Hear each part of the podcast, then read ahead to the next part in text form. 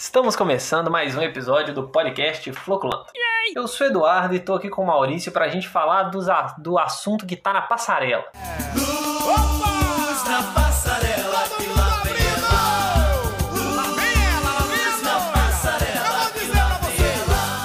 O assunto que tá desfilando por toda a ciência há muito tempo. Que assunto que é esse, Maurício? É aquele assunto que todo mundo olha pra ele e se inspira nele pra poder fazer igual. Ou, pelo menos, utilizar ele como uma- base pra poder representar algo que seria maior. O que é isso, Eduardo? Mas eu que te perguntei o que era isso, você tá jogando a pergunta de volta, isso é um absurdo. Você não está sendo um modelo pra, para os nossos ouvintes. Como assim a pessoa não sabe o que vai falar, não é mesmo? Ela se não tem um modelo para estudar, ela não tem um modelo de resposta. É, para quem não entendeu ainda, nosso assunto de hoje é Modelos.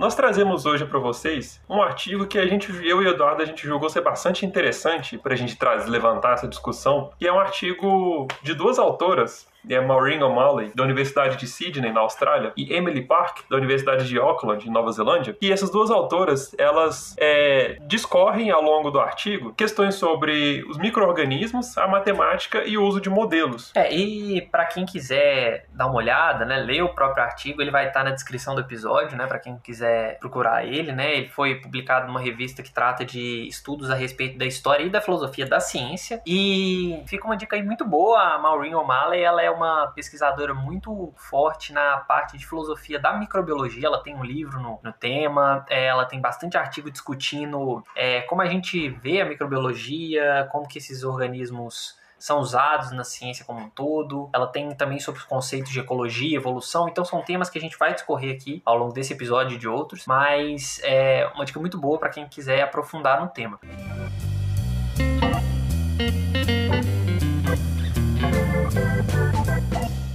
A gente precisa entender a filosofia da ciência, né, da, da microbiologia, do, do que a gente faz, não só porque a gente fala muito aqui de ciência, né, falar de ciência é importante, mas também falar sobre o fazer ciência, né, a gente já fez isso em outros episódios, a gente tem um episódio que a gente fala de wet lab, dry lab, né, que a gente discute um pouco é, esse fazer ciência, a gente vai falar um pouco de, de dry lab, de wet lab hoje de novo também, porque faz parte dessa discussão, mas a gente tenta falar um pouquinho em cada episódio sobre isso, né? Sobre que a ciência também é feita por pessoas, de fato, e pelo fato dela ser feita por pessoas, ela tá presa num, num, numa construção social, né? Num, num momento, num contexto histórico, e a forma como ela é vista ao longo do tempo muda, e a forma como os modelos são desenhados e os recursos que a gente tem para poder montar modelos também mudam ao longo do tempo. E isso também vai influenciar como esses modelos são eficientes, como eles são vistos e como eles são conceitualizados como um todo, tá bem? Então, a gente está falando, né, tá gastando essa palavra aqui, modelo, modelo, modelo, modelo. Mas o que, que, que, são modelos, Maurício? O que, que, é um modelo em si, né? O que, que ele se propõe a ser? Você tem algum exemplo a dar pra gente? É, um primeiro exemplo de a gente pensar um modelo, assim, de uma forma geral, pensa aqueles é, modelos, aquelas maquetes que a gente faz na escola quando a gente é criança, que a gente usa, sei lá, caixinha de remédio para poder representar um prédio ou algo assim, né? A gente faz aquela maquete para poder representar o que seria um algo maior, né? Representar um, uma realidade, né? Um, como se fosse um microcosmo que reflete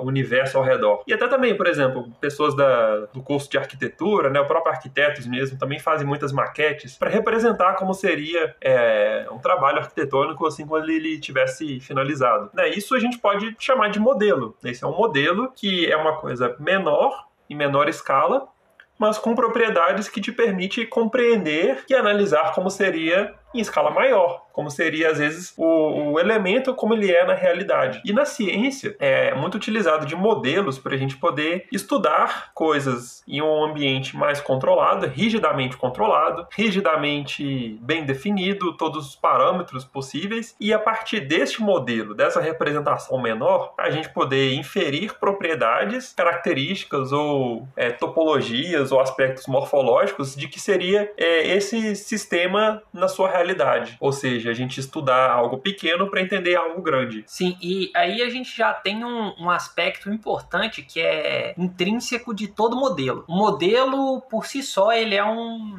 ela é, ele é uma redução, né? Ele é reducionista. Então ele vai ter pressupostos, ele vai, ele vai ter parâmetros que vão servir para a gente conseguir é, polir a realidade, né? Tratar a realidade de uma forma que ela seja mais maleável, mais manipulável, mais é, compreensível mesmo, mais estudável. Né? Então, inclusive, é muito comum os modelos terem faixas de erros, né? Faixas de, de um espaço para considerar que aquilo pode não ter sido considerado no modelo, aspectos que a gente não conhece ou que não são modeláveis, de fato. Então, o modelo ele é por si só reducionista, né? Então, quando a gente, o Maurício deu o exemplo da maquete, a maquete não contém, por exemplo, todo o sistema elétrico funcional, todo um sistema de caneamento funcional, igual acontece na realidade. Ele é muitas vezes uma ilustração de um dos aspectos que a gente quer ver do fenômeno natural. Então a gente olha para o fenômeno natural e quer estudar um pedaço dele. Quando a gente tira esse pedaço, a gente monta um modelo que explica aquele pedaço de um fenômeno que está ocorrendo, tá? E aí, para fazer isso, a gente vai ter três grandes tipos de modelos que a gente pode pensar, né, Maurício? Assim, é, três grandes né, bloquinhos que a gente pode separar a modelagem, né? Então, a gente tem o modelo matemático, que muitas pessoas já viram ao, ao, longo da vida, a gente vai dar alguns exemplos. A gente tem o modelo computacional, que é muito comum hoje, né, dado o, os poderes que a, que a própria máquina computadora adquiriu, mas eles podem ser de diferentes formas. E o modelo material, que aqui a gente vai considerar também como modelo material, né, o, os organismos, né, os materiais experimentais que a gente trata em laboratório, tá? Então, a gente vai ter esses três tipos. E aqui já é legal é, traçar uma linha. Eles não necessariamente funcionam separados, tá? Essa modelagem ela não precisa ser feita, ah, vou fazer só um modelo matemático, só um modelo computacional, só um modelo material. Eles podem ser intercambiáveis. Ou seja, a gente pode lançar mão de várias formas de modelagem para poder estudar um fenômeno alvo. E às vezes não só independentes e separados, mas a gente também pode estudar eles de forma integrativa, né? E utilizar o, o conhecimento de um modelo para alimentar o que a gente faria com outro modelo e vice-versa. Né? A gente ter modelos não apenas intercambiáveis, mas também interdependentes e interconectados. Sim. É, e aqui já, já volta, né, numa discussão que a gente já teve antes, que fazer um modelo computacional, fazer um modelo matemático também é um fazer científico, né? Não é só ele você pode gerar teorias a partir de modelos computacionais e matemáticos, assim como você gera é, teorias a partir de modelos materiais. E aí entra muito naquela questão epistemológica que a gente comentou né, no episódio de Dry e Wet Lab, sobre os trabalhos em Dry Lab serem apenas hipotéticos. Não, eles também são modelagens, né? são visões de um fenômeno natural a partir de um, de um limite imposto né, para a gente conseguir entender aquele fenômeno, certo? Mas vamos esmiuçar um pouquinho né, o que, que seriam cada um desses modelos né? O modelo matemático, um modelo computacional e o modelo material.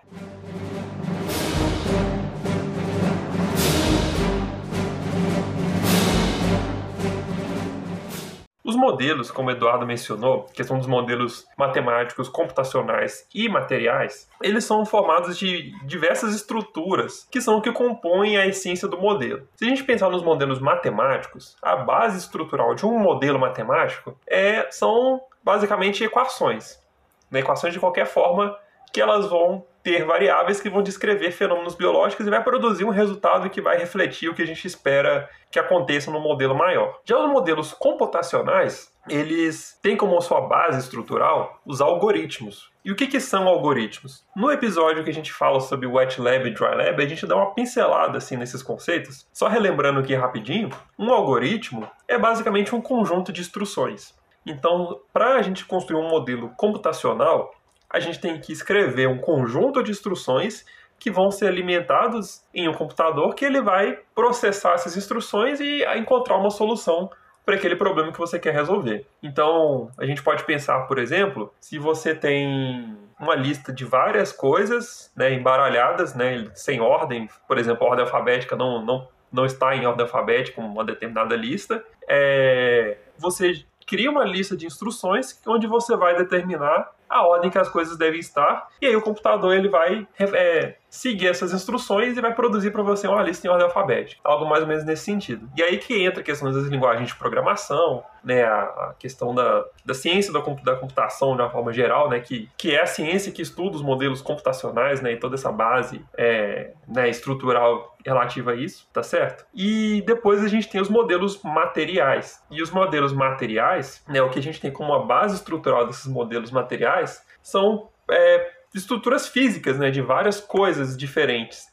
E no contexto da microbiologia e no contexto da biologia como uma forma geral, a gente tem como a, essas estruturas físicas, né, é, os próprios organismos. É, e aí é legal a gente dar um, um exemplo, né? Eu acho que, acho que fica melhor para a gente visualizar. Então, o modelo matemático que o Maurício falou são as equações, né? Então, quem já teve contato aí com, com bioquímica, né? Com, com a biologia, né? Na, na, na própria graduação, até mesmo às vezes, né? No, no segundo grau, a gente tem o modelo de Michaelis-Menten, que é um modelo matemático, que é uma equação né, que tenta descrever a cinética enzimática. A gente tem o modelo de Monod, que também é um modelo matemático que tenta descrever a relação entre a utilização de um substrato e o crescimento de um organismo. A gente tem modelos na ecologia que são baseados em modelos matemáticos, né? Como, por exemplo, a gente tem o modelo de lógica Volterra, que ele descreve a oscilação de populações de uma presa e um predador. E esses modelos, eles são essencialmente equações. Você tem equações e a partir da, do momento que você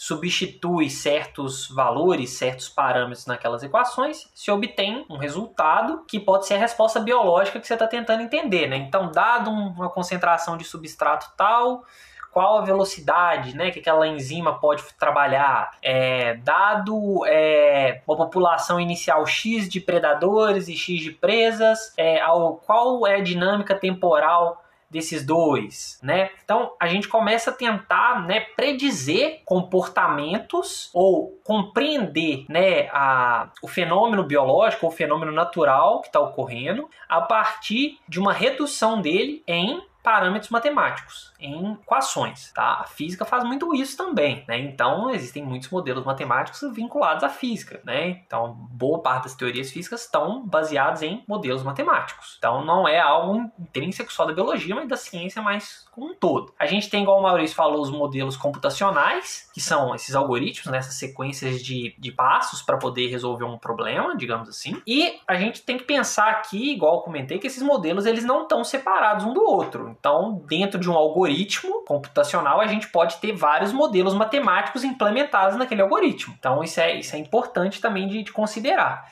E um exemplo que está muito em voga, né, que a gente vai ser tema ainda de um episódio aqui do podcast para a gente tratar com muito carinho deles, são os modelos né, metabólicos em escala genômica, que são modelos do metabolismo vistos de uma forma mais global, que são modelos computacionais que tentam explicar né, o crescimento, a produção de um determinado composto, o fluxo metabólico, baseado né, na reestruturação desse modelo a partir de dados genômicos, ou seja, da sequências codificantes naquele DNA. Então, isso aí é só um exemplo né, de modelo computacional. E um modelo material, aqui para a gente, vai ser um organismo né, numa situação, por exemplo, de laboratório vamos considerar assim. Então a gente trabalhar com uma bactéria modelo, crescendo numa condição de laboratório. Então a gente tem modelos materiais, né, que às vezes são considerados também organismos modelos. A gente tem modelos materiais que são próprios é, desenhos experimentais. Então, é, uma batelada, né, uma cultura embatelada pode ser um modelo material, uma cultura em quimiostato pode ser um modelo material, que é, por exemplo, descrito por modelos matemáticos, tá? Então esse interplay, né, essa troca entre modelos, ela está presente o tempo inteiro. Então muitas vezes um modelo material vai estar tá acompanhado de modelos matemáticos para descrever aquele fenômeno e vice-versa. Então a gente tem muito essa ideia, né, de pensar que a, a experimentação existe para poder alimentar um modelo matemático, ou o contrário, modelo matemático serve apenas para poder explicar um modelo biológico. E a gente tem tido muita essa impressão atualmente quando a gente fala dos modelos computacionais, né, Maurício? Aquilo que a gente falou no episódio de Dry Lab e Wet Lab. Como que tem essa visão de que o modelo computacional, ele meramente existe para poder explicar ou gerar hipóteses para o modelo material. E não é esse o caso, certo? Exatamente. Inclusive, uma primeira impressão que as pessoas podem ter a respeito da modelagem material né, e utilização de sistemas físicos para representar um fenômeno maior é que simplesmente esses modelos físicos eles não poderiam modelar da mesma forma que é, equações abstratas né, ou abstrações matemáticas e algoritmos computacionais podem. É, que nem o Eduardo falou, né, muitas vezes existe aquela associação de que a, a questão experimental, né, de você utilizar um modelo material para você gerar um experimento para poder validar uma coisa predita matematicamente, né, um valor de uma equação ou resultado de um algoritmo, mas não é exatamente assim. É, é considerar se o modelo biológico, né, ou qualquer outro modelo físico ou material, é, se é simplesmente um componente desse experimento. Né, e nesse aspecto, experimentos seriam então é, um objeto é, experimental, algo que a gente resolveria para poder é, entender um fenômeno, mas que isso não, será, não seria necessariamente um modelo. Né? Então existe esse, essa discussão, essa, questão sobre o que seria então a natureza do modelo biológico. E também seria né, um, um modelo tal qual os outros dois, né, o matemático, o computacional, né?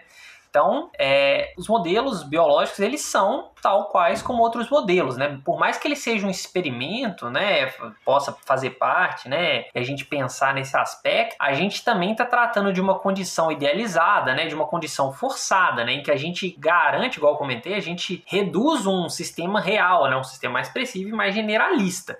Então, quando a gente pensa né, em estudar um modelo material, né, numa condição experimental, seja ela qual, a gente está reduzindo aquele fenômeno a um modelo que a gente olha para ele. Então, um exemplo, por exemplo, né, quando a gente faz um estudo de ecologia, a gente quer entender é, como que um certo organismo, né, um, um microorganismo, por exemplo, se comporta no seu nicho ecológico. Então a gente pega aquele organismo, né, cultiva ele em laboratório em uma condição similar de pH, de temperatura, disponibilidade nutricional. Isso por si só, por mais que seja um experimento que a gente tem resultados, né, factíveis, né, resultados exatos, digamos assim, né, palpáveis, ele não deixa de ser uma modelagem do sistema real, porque ela está retirando aquele organismo do contexto, né? Então a gente está reduzindo aquele ambiente a um pH, por exemplo, a uma determinada da temperatura, a gente está, por exemplo, eliminando flutuações nesses parâmetros, a gente está eliminando interações com organismos que a gente conhece e com organismos que a gente desconhece, a gente está eliminando é,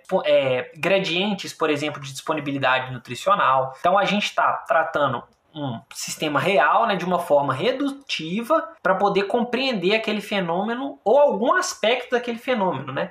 Tentar ampliar o nosso conhecimento sobre algo. E isso vai estar tá muito arraigado na história, né, de como os modelos foram desenvolvidos ao longo do tempo, né, e como que eles foram vistos, né. Então, a gente já teve momentos que os modelos matemáticos eram tidos como é, quase santos, né. Então, seriam a expressão máxima da ciência, né? Você conseguir reduzir um fenômeno a uma equação seria o, né, o o supra-sumo do, do conhecimento, que a gente já sabe que muitas vezes não é real, né? Essas equações, em muitos casos, não dão conta de todos os casos experimentais visualizados, e já era de esperar, porque equação para ser construída ela reduz né, um fenômeno é, biológico, um fenômeno natural. A gente está passando também, igual o Maurício comentou, né, por essa parte de visualizar esses modelos computacionais também como essa forma mais explicativa. E mesmo assim, eles também têm considerações que reduzem esses modelos, assim como um modelo material biológico. Igual comentei, quando você vai performar um experimento, né, você, por mais seja um experimento de coleta em campo, né, um experimento de é, trabalho de visualização, de anotação em, em cito, né, ou mesmo um trabalho em vivo, você está modelando aquilo, né? Você está utilizando uma redução do que acontece na realidade.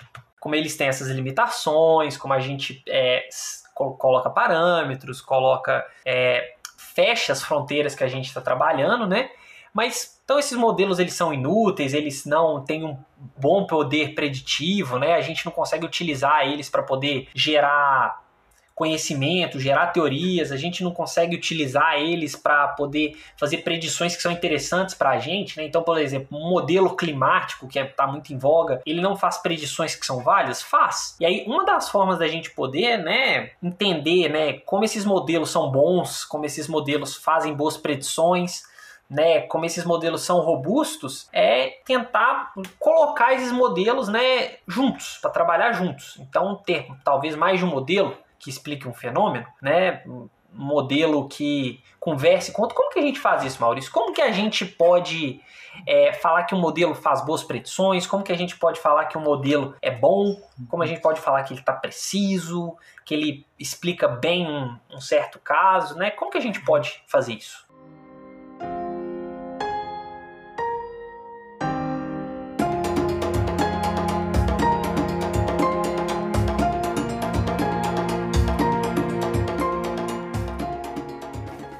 E aí é interessante você ter entrado nesse ponto, que aí a gente toca naquela questão da confiabilidade desse modelo. E aí você tocou justamente na questão da análise comparativa e integrativa dos modelos, né, para você justamente, a partir do, do, do, fenômeno sendo estudado e aplicação dele no modelo, como que a gente interpretaria isso para uma, uma escala maior? Como que a gente levaria desse microcosmo teórico para um macrocosmo mais factível, né, algo mais próximo à natureza? E essa questão da confiabilidade confiabilidade tanto se aplica a modelos matemáticos ou computacionais, ou até mesmo modelos biológicos, né, modelos físicos. Se a gente pensar, por exemplo, utilizar um organismo como modelo, né, a gente pensar, por exemplo, a levedora Saccharomyces cerevisiae como um organismo modelo para eucariotos de uma forma geral, para a gente entender divisão celular, genética, metabolismo, uma série de outras questões. Como que a gente pode confiar na Saccharomyces cerevisiae para dizer como funciona, por exemplo, a mitose e a aplicar esse conhecimento em outros tipos de, de eucariotos, por exemplo, entender como que uma célula humana se divide faz sentido? Como que a gente pode ter certeza que esse modelo funciona? Né? E além da questão da modelagem comparativa, a gente tem também a questão da análise de robustez. Que essa análise de robustez, ela captura justamente o quão importante esses modelos são e como que eles se relacionam com seus alvos, ou seja, aquilo que ele está querendo representar. É, mas a gente tem aquela questão de que essa operação, ela depende de uma série de, de presunções na independência desse modelo, ou seja, como que é, esse modelo, de forma independente, ele consegue atingir esse, esse alvo, mas são presunções que a gente raramente são, raramente a gente tem sendo de fato é, atendidas, né? De fato, realmente a gente considera isso na realidade a gente pensar vários modelos que tratam independentemente do mesmo fenômeno, tá? Então, a gente quer compreender aquele fenômeno de forma mais ampla, né, compreender os pormenores dele. E a gente tem vários modelos que independentemente tentam explicar aquele fenômeno e que convergem para o mesmo resultado ou para resultados muito semelhantes. Então a gente tem essa análise comparativa, poder entender essa validade, né, essa, essa qualidade dos modelos. E um outro lado que a gente tem é a análise de robustez.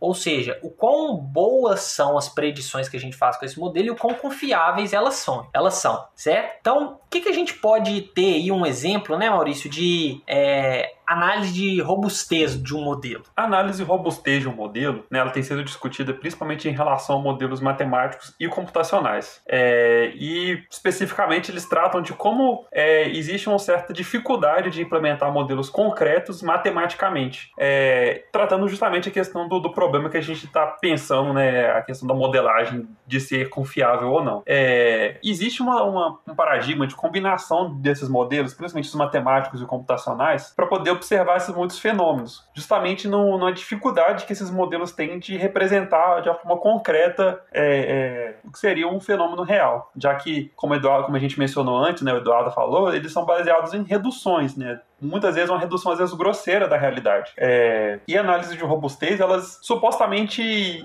é, investigariam de forma independente a, os fenômenos, ou seja, a gente tem um modelo matemático que faz um estudo e tem um modelo computacional que faz o mesmo estudo, mas os dois eles é, funcionam de formas independentes, né, separados, um não comunica com o outro, e eles, em teoria, devem produzir um mesmo resultado. Ou seja, eles têm que representar as mesmas propriedades daquele sistema-alvo que eles estão querendo representar. E até mesmo quando a gente aplica perturbações nesses modelos, né, se a gente, por exemplo, altera alguns parâmetros, altera alguns valores, números, se a gente de alguma forma desfigura aquilo que a gente tem como entrada desses modelos para eles funcionarem e ainda assim eles produzirem os mesmos resultados ou até mesmo é algo próximo razoavelmente próximo, então esses modelos a gente consideraria eles como sendo robustos. Então só recapitulando, a análise de robustez, ela indicaria que o mesmo fenômeno sendo flanqueado por é, formas diferentes, por modelos diferentes, e esses modelos conseguem reproduzir esse mesmo fenômeno,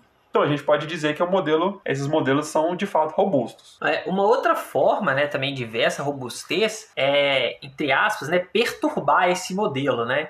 Então tentar levar esse modelo para situações extremas, né, ou seriam, né, casos que estão mais na fronteira, né, que esse modelo cobre. Então mesmo sobre é, situações mais críticas se o modelo ainda responde bem. E aí a gente pode muitas vezes é, reestruturar o nosso modelo a partir dessas perturbações. Então, é, criaças bagunçar o modelo para poder deixar ele mais responsivo, né? Responder de forma mais precisa. E é por isso que a gente pode usar, por exemplo, é, a análise comparativa. Então, a gente usa um modelo como base, né, para a gente comparar e vai tentando aproximar o nosso novo modelo dos resultados que aquele modelo base traz. Mas aí entra um problema que a gente tem então, os modelos matemáticos ou computacionais, eles são bem estudados entre si, são bem combinados. Mas como que a gente pode combinar um modelo matemático, um modelo computacional com um modelo biológico, né? É justamente esse é um problema, porque é, se a gente pensar, por exemplo, um modelo matemático, que ele tem uma representação crua assim, de uma equação, um modelo é, computacional, são algoritmos, que muitas vezes também incluem fórmulas matemáticas dentro desse conjunto de passos. Como que a gente compara isso, por exemplo, com um organismo, uma levedura? Como que assim, é de, é de, certa forma desafiador a gente pensar como é que a gente compara é, no mesmo nível, de igual para igual, os resultados de um modelo matemático, computacional e o biológico. Então é bastante comum a gente ver os modelos biológicos sendo excluídos desse tipo de discussão, justamente por causa da dificuldade de comparação, que não é uma coisa que é bem formalizada ainda, certo? Porque quando a gente pensa, por exemplo, é, no modelo matemático biológico, a gente tem uma facilidade maior de poder comparar ele de forma quantitativa, né? Então, se eu testar aquele modelo mil vezes numa mesma condição, é, com, quantas, que, quantas vezes aqueles resultados vão convergir, é, qual que é o desvio nos resultados que aquele modelo pode gerar, né? E são parâmetros mais quantitativos. Muitas vezes a, análise comparativa de modelos matemáticos ou computacionais com modelos materiais é feito de forma mais qualitativa, né? Então, esses modelos, eles podem explicar o mesmo processo dinâmico, mas de uma forma é, mais é, visual, né? Qual o resultado gerou? Então, por exemplo, é, pensar que um modelo matemático pode prever se depois de um certo tempo, né, a, aquele organismo vai estar tá vivo ou não num determinado nicho ecológico, tá? E aí o nosso modelo biológico seria, por exemplo, pegar uma, uma situação experimental em que aquele organismo está em contato com alguns organismos daquele ambiente e com algumas condições ambientais similares e depois de um certo tempo ele vai estar tá vivo ou não, tá? Então é exatamente olhar se é, a parte de, de coisas quantitativas, esses modelos chegam a conclusões né, biológicas, né, ou chegam a teorias similares, tá? Então a, o conhecimento gerado né, por esses modelos é congruente ou ele é divergente, né? É, é mais, mais ou menos por aí. É claro que essa discussão vai muito além, né, só, de, só desses exemplos, né, assim, existem pontos de vistas que não acham que esses modelos são de fato intercambiáveis, né, a gente pode pensar também, tem, tem situações que esses modelos de fato não conversam, então é, é uma coisa tem que ser trabalhada caso a caso, né? Pode ser que a gente tenha também um modelo inapropriado para uma certa situação. A gente quer estudar um fenômeno e simplesmente escolhe o modelo errado para aquele fenômeno e não atinge conclusões adequadas.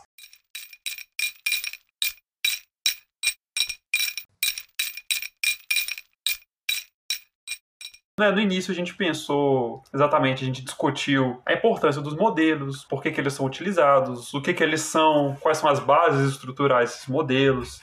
A diferença de um para o outro, enfim, aí questões como a gente colocou a robustez desses modelos, a capacidade preditiva que eles têm de representar um modelo, um fenômeno natural de fato, né? a questão dos modelos materiais eles serem excluídos muitas vezes dessas, desse diálogo entre modelos computacionais modelos matemáticos, e a questão deles mesmos serem tratados como modelos de fato, assim, no mesmo nível entre os outros dois. E não apenas um, artefato experimental, né? Algo que existe como um experimento para poder validar os outros dois tipos de modelo. Não, talvez não seja exatamente essa a natureza do modelo físico, né, modelo material, modelo biológico. Então, analisando essa trajetória de argumentos, né, que a gente tenta focar na, na em um fenômeno natural, a, a, modelagem desse fenômeno, a representação dele de uma forma reduzida, né, a gente pode ter ser um pouco cético em relação a essas distinções entre organismos meramente experimentais né, e organismos modelos de fato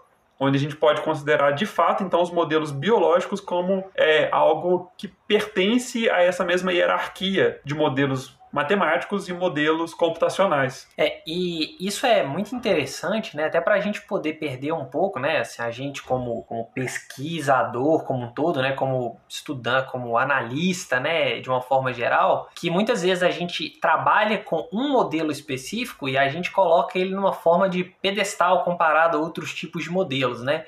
Então, muitas vezes quem trabalha com modelos materiais ou, né? Trabalha só em contato com o organismo, por exemplo, vivo, é, muitas vezes acredita que ele está fazendo trabalho real em si, porque ele está trabalhando com material só.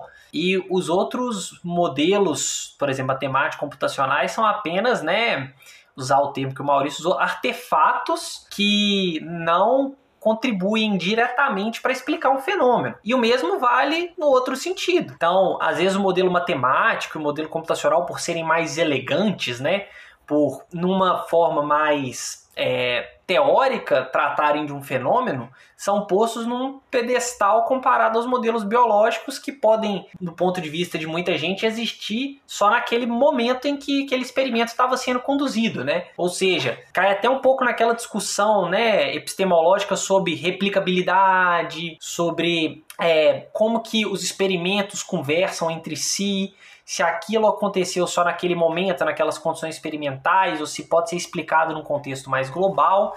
E a ideia é exatamente essa é apresentar né, o que, é um modelo. Então, muitas vezes a gente trabalha né, com esses modelos diretamente e não pensa nessa, nesse contexto né, do que, que é modelar, o que, que é tratar nosso fenômeno né, de uma forma é, material, de uma forma computacional, de uma forma matemática, e como que muitas vezes conversar com esses modelos diferentes, né? Trazer para a nossa discussão, para a nossa atividade de pesquisa, né? Até como esses resultados são expostos, né? Depois, a conversar com essas várias formas de modelagem. Ah, então eu observei meu fenômeno é, biológico, né, no meu modelo material, e se eu usar o modelo tal, né, proposto por fulano de tal, eu também chego em resultados muito similares, mesmo ele tendo se baseado em outros experimentos para poder gerar aqueles modelos. Então, muitas vezes, trazer essa visão do mesmo fenômeno de diferentes pontos de vista não há de ser surpreendente, contribui para explicar aquele fenômeno, né? Então, você não colocar uma viseira na hora que você quer explicar um problema e, na verdade, tentar utilizar o máximo de modelos possíveis ao seu dispor para explicar um fenômeno, é muito mais positivo do que você considerar que uma forma de modelo é superior e ela é o santo grau que você quer alcançar.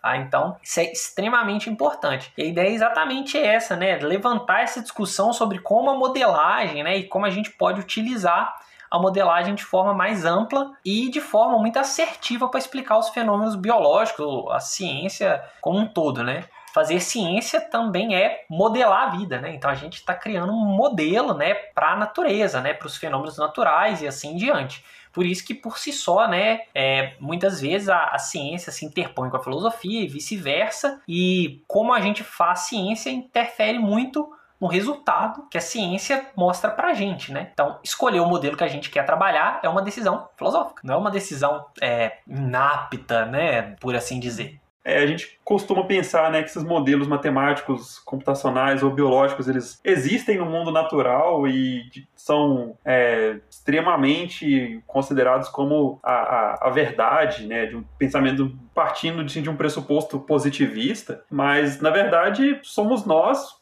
humanos, né, dentro da ingenuidade do nosso intelecto, que consideramos eles dessa forma. Mas a gente tem que lembrar que isso são construções sociais. E, né, a partir disso, a gente pode se livrar dessas amarras positivistas que induzem a gente a considerar a ciência como uma coisa absoluta e propor questões ou soluções é, definidas de uma forma mais racional, de forma a entender de fato a natureza daquele fenômeno. E é importante, né, pensar também que tratar a ciência como algo é, não absoluto não descredibiliza a ciência. De forma alguma. Muito pelo contrário.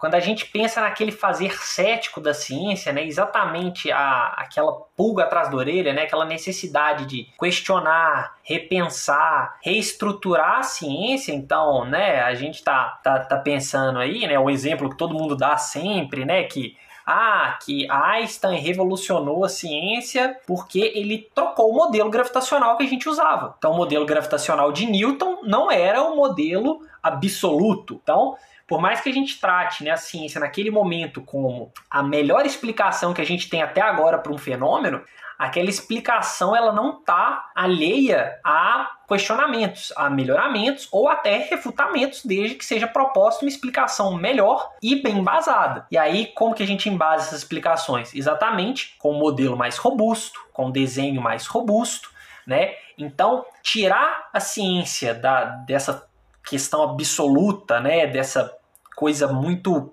intangível das ciências exatas, que os números são imutáveis, que aquelas equações são transponíveis e perfeitas, não piora o fazer ciência, né? Não descredibiliza a ciência, muito pelo contrário. Como o Maurício bem falou, né? Livrar essas amarras faz com que a ciência seja cada vez mais reflexiva e tenha resultados mais é, explicativos tanto para a ciência como, como um todo, mas também para a sociedade, né? Então, é, percorra melhor essa função social da ciência também. Então é, é uma coisa que a gente quer exatamente gerar esse incômodo, sabe? É, quem trabalhando com um modelo matemático, um modelo computacional, um modelo biológico, tende muitas vezes a tratar aquele modelo como absoluto. Mas será? É, até onde, né? A, o nosso ponto de vista, as escolhas pelaquela forma de modelagem, a escolha pelos parâmetros, a escolha pelo organismo, a escolha pela, pelo desenho experimental não é uma escolha nossa, tá? Então aí, né, claro, a gente tem que começar a tratar esses assuntos de uma forma também, né, não só fazer o que a gente está fazendo, né, porque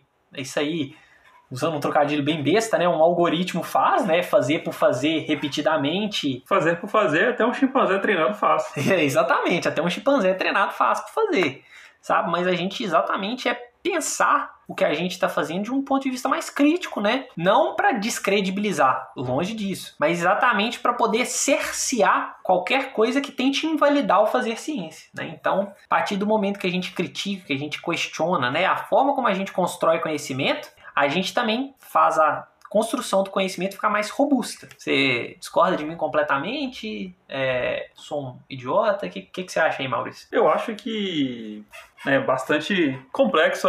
Eu acho que eu não, eu não concordo nem discordo, muito pelo contrário. Eu acho que. É, é quem, quem, quem, quem, quem não bugou com a seguinte frase, né? Eu não concordo nem discordo, eu acho que muito pelo contrário. Isso é meme. Mas é claro que isso é meme, né? Eu não, eu não fazia ideia já tá aí, ó, um modelo, já também. É um algoritmo. Se Eduardo não conhece, então é meme, porque a chance é muito grande, tá?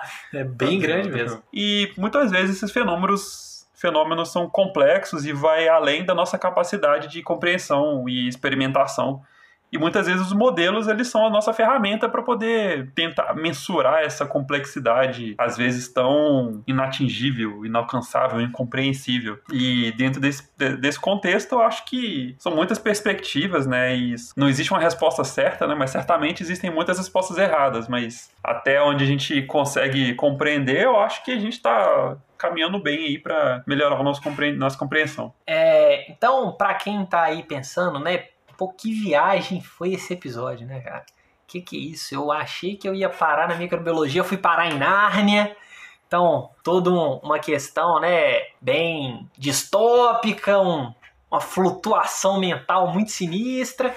É, está bem próximo da, de, da área de pesquisa, né, de, de- da ciência como um todo, igual a gente está comentando. E a gente vai falar, né, num episódio futuro, sobre como os micro-organismos são ótimos modelos. Então, a gente vai ter um, um episódio só para tratar como que o micro-organismo, né, são muito...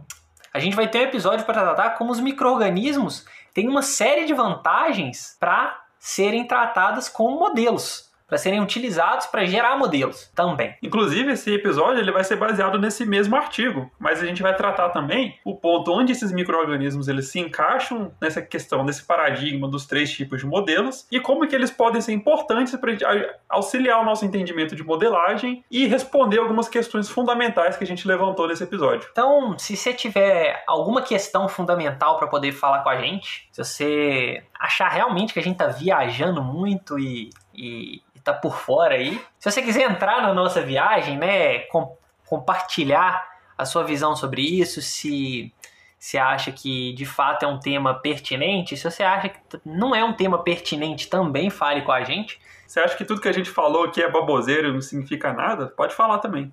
É, se você tiver um- uma, uma visão niilista, né, de fato, tu- É. tudo é baboseiro e não significa nada. Então, qualquer coisa que a gente falar será baboseiro e não significará nada. Exatamente. Porque também não tá errado. É. Fica a critério. Então, você pode entrar em contato com a gente por cartas, né? E o Maurício, a a gente tá, aceita cartas. A gente tem um pombo correio virtual, né, Tem Maurício? também, exatamente. Esse pombo correio virtual, o endereço eletrônico dele é arroba floculando. é no famigerado Toilder. A gente tem um, um nosso aplicativo blogueirinho, claro, Obviamente, não pode faltar. É onde a gente geralmente recebe maior número de comentários, né? E onde é o pessoal interage mais com a gente, que é o Instagram, que também é. Arroba floculando. Uau, isso aí é realmente. Originalidade aqui é o nosso, É o nosso forte. nosso forte. É igual aquela galera que tem o, o primeiro nome como arroba do Twitter, né? Tipo, arroba Eduardo. Arroba Maurício, né? Eu É. acho que assim é, é originalidade. É, é realmente é um pioneirismo muito grande. E, na, na verdade, de fato, me, me surpreende como é que não tem nada chamado Floculando, tipo, uma página de cerveja. Exatamente. É, né? isso, isso, isso de fato me surpreendeu Surpreende. quando a gente conseguiu os arrobas de forma livre, né? E o nosso e-mail, Maurício? Qual é o nosso e-mail? Nosso correio eletrônico é floculandopodcast.gmail.com O que é uma decepção, né? Eu, na hora de criar o e-mail, eu vacilei. Eu podia ter botado só floculando.gmail. Também, né? É uma oportunidade perdida. Assim. É, eu pe- eu peço perdão pelo vacilo aí, Agora já pessoal. era. E, Eduardo, a gente tem TikTok também? Ah, não, né? Não. A gente podia fazer um pra gravar dancinhas, né? E viralizar na interwebs. Você só manda aquele. E aí, em cada ponta da mão aparece uma levedura diferente, né? Então, gente, se vocês quiserem que a gente faça um TikTok, vocês deixam, deixam a gente saber. Eu já vou deixar claro que uma ideia foi do Maurício ele dança, tá? então é isso, pessoal. É, até o nosso próximo episódio. Um belíssimo abraço. Valeu, gente. Falou.